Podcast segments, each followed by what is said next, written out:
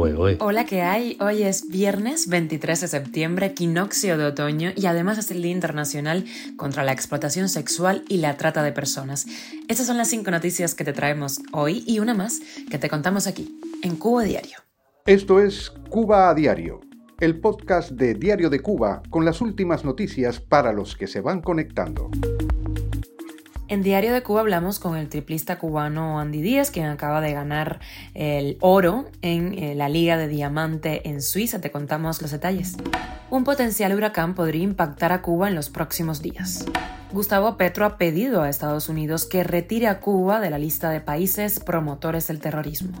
Cuba tuvo ayer jueves su mayor déficit energético en meses, con un 57% una donación millonaria de Arabia Saudita pagará la primera mezquita de Cuba. Esto es Cuba a Diario, el podcast noticioso de Diario de Cuba. En Diario de Cuba le hicimos una entrevista al triplista cubano Andy Díaz, quien acaba de ganar oro en la Liga de Diamante que se celebró en Suiza.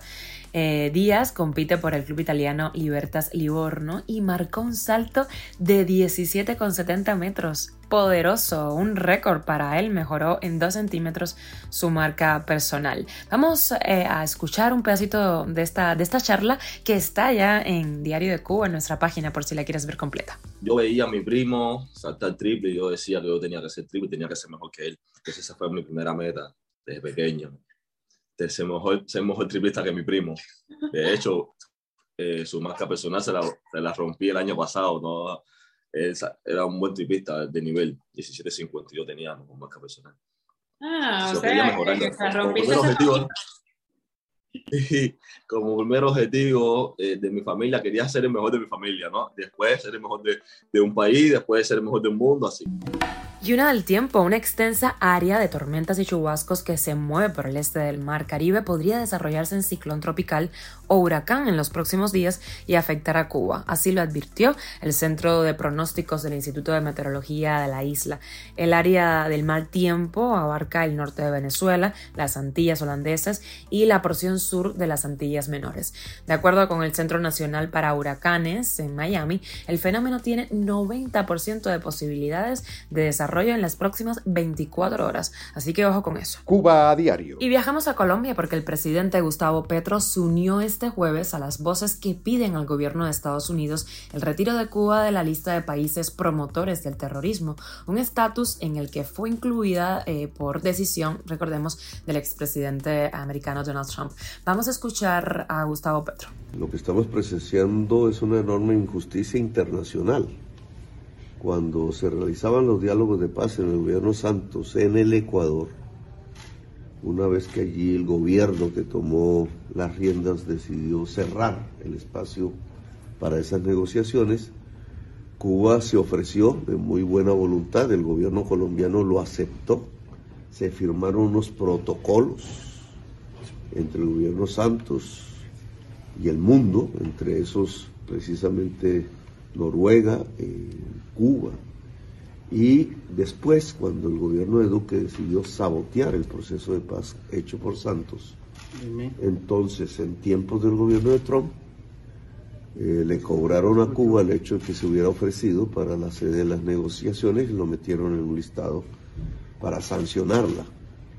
Nosotros hemos reabierto esas negociaciones tal cual las dejó el gobierno de Santos hemos recuperado los protocolos, la situación internacional de países garantes. El pronunciamiento del jefe de Estado colombiano se dio tras conocerse una carta firmada por 80 congresistas colombianos de partidos progresistas, especialmente del pacto histórico, en la que le solicitan a la administración de Joe Biden que Cuba sea retirada de esta lista negra. La misiva fue enviada el 21 de septiembre y está dirigida pues a la vicepresidenta de Estados Unidos Kamala Harris, además de la presidenta de la Cámara Nancy Pelosi y a la presidenta de la Asamblea General de las Naciones Unidas, Kaba Korosi. Y Cuba tuvo este jueves el déficit energético más alto registrado hasta el momento, equivalente al 57% de su capacidad máxima de generación, según lo previsto por la compañía estatal Unión Eléctrica. Se trata de la segunda vez que esta tasa supera el 50% en la actual crisis energética cubana, la cual se refleja en cortes diarios del suministro eléctrico en todo el país. En algunos puntos alcanzan las 12 horas consecutivas consecutivas.